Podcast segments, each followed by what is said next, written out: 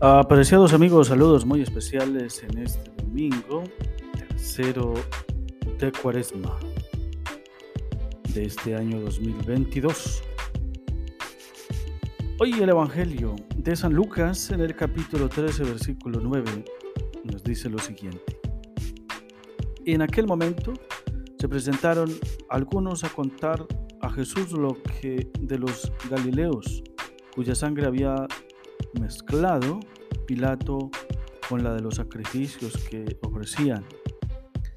Jesús respondió, ¿piensan que esos galileos eran más pecadores que los demás galileos porque han padecido todo esto? Les digo que no, y si no se convierten, todos perecerán lo mismo. O aquellos 18 sobre los que cayó la torre de Siloé los mató ¿Piensan que eran más culpables que los demás habitantes de Jerusalén? Les digo que no. Y si no se convierten, todos padecerán de la misma manera. Y les dijo esta parábola. Uno tenía una higuera plantada en su viña y fue a buscar fruto en ella y no lo encontró. Dijo entonces al viñador, ya ves, tres años llevo bien viniendo a buscar fruto en esta higuera y no lo encuentro córtala. ¿Por qué va a perjudicar el eh, terreno? Pero el viñador respondió, Señor, déjala todavía de este año, mientras tanto yo cavaré alrededor y le echaré abono a ver si da fruto en adelante. Si no, la puedes cortar. Palabra del Señor. Gloria a ti, Señor Jesús. Oración. Señor Jesús, tú nos amas tanto que buscas todos los modos para hacernos vivir según tu palabra.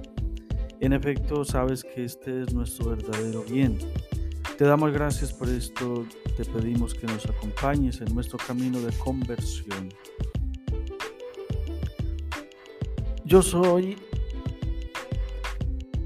que me envía a ustedes, Moisés había tenido que escapar en su juventud de Egipto y se había instalado como pastor, fundando una familia en la tierra de Madián. Ahora tiene esta misteriosa experiencia de la zarza ardiente y escucha la voz de Dios que le envía a liberar a su pueblo. Es un, es, es un episodio decisivo de su vida.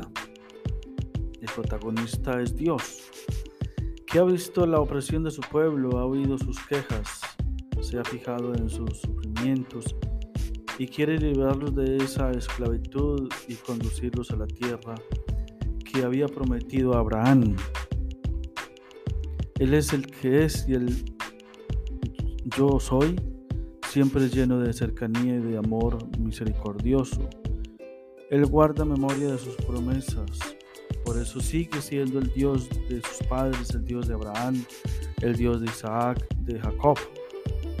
La misión de Moisés fue unida en este pasaje a la revelación de la intimidad de Dios como Dios cercano y liberador. Por eso el Salmo recalca esa característica de Dios. El Señor es compasivo y misericordioso, repitiendo una de las mejores definiciones de Dios que se dan en el Antiguo Testamento y que escuchamos varias veces a lo largo del año. El Señor es compasivo y misericordioso, lento a la ira y rico en clemencia. La vida del pueblo con Moisés en el desierto fue escrita para escarmiento nuestro. La lectura de Pablo parece elegida para comentar la primera, aunque también preludia en cierto modo el Evangelio nombrando a Moisés como guía de su pueblo por el desierto.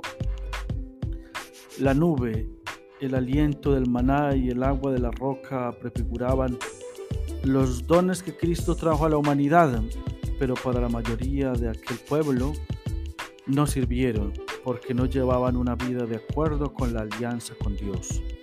Este pasaje es uno de los clásicos casos de lectura tipológica del Antiguo Testamento por parte del Nuevo Testamento.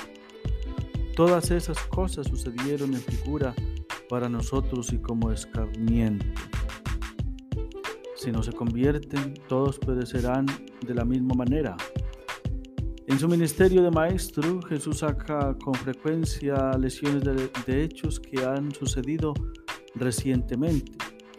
Esta vez, los que habían padecido al aplastar las autoridades, mm, una revuelta de los Galileos y otros que habían muerto aplastados por un muro que se ha caído. La enseñanza de Jesús es, si no se convierten, todos perecerán lo mismo. A raíz de estos hechos añade una parábola, la de la higuera, que no da fruto y que el dueño del campo quiere cortar para que no ocupe terreno en balde, aunque el labrador intercede por ella y consigue de momento una prórroga. Jesús no confirma ni niega la opinión generalizada en su tiempo de que los males que le vienen a uno son castigo de sus pecados pero se saca la lección de todo. Los eliminados por la autoridad los serían por su rebeldía, los muertos del muro por accidente. La higuera corre peligro de ser arrancada por su esterilidad. Invitación a la conversión. Los evangelios de Lucas elegidos para este eh, círculo C se refieren sobre todo la necesidad de la conversión, del cambio en el estilo de vida como elemento fundamental de nuestro camino hacia la Pascua. Jesús, interpretando los hechos de la vida de su tiempo, nos invita a la conversión al hablar de los muertos que hubo cuando la autoridad civil decidió aplastar la revuelta de algunos galileos o la de las víctimas del accidente cuando se derrumbó un muro termina igual. Si no se convierten, todos parecerán la misma manera. Una conversión, si es auténtica, hace daño porque significa meter el dedo en la llaga y corregir las raíces de nuestros males. Si hay que ocupar, si hay que operar, tenemos que estar dispuestos hacerlo y no conformarnos con aplicar una pomada suave que no llega a las raíces de nuestro mal. Para reflexionar, nos sentimos realmente llamados e invitados a producir frutos de justicia, liberación y fraternidad en el mundo o somos una higuera estéril. Esta pregunta la podemos meditar a lo largo del día de la semana. Debemos convertirnos a Jesucristo, a su amor y a su palabra es la invitación de este domingo. Les ha hablado el Padre Alcides de Jesús Orozco, sacerdote de la Iglesia Católica, misionero redentorista. En otra ocasión nos encontraremos. Feliz semana para todos.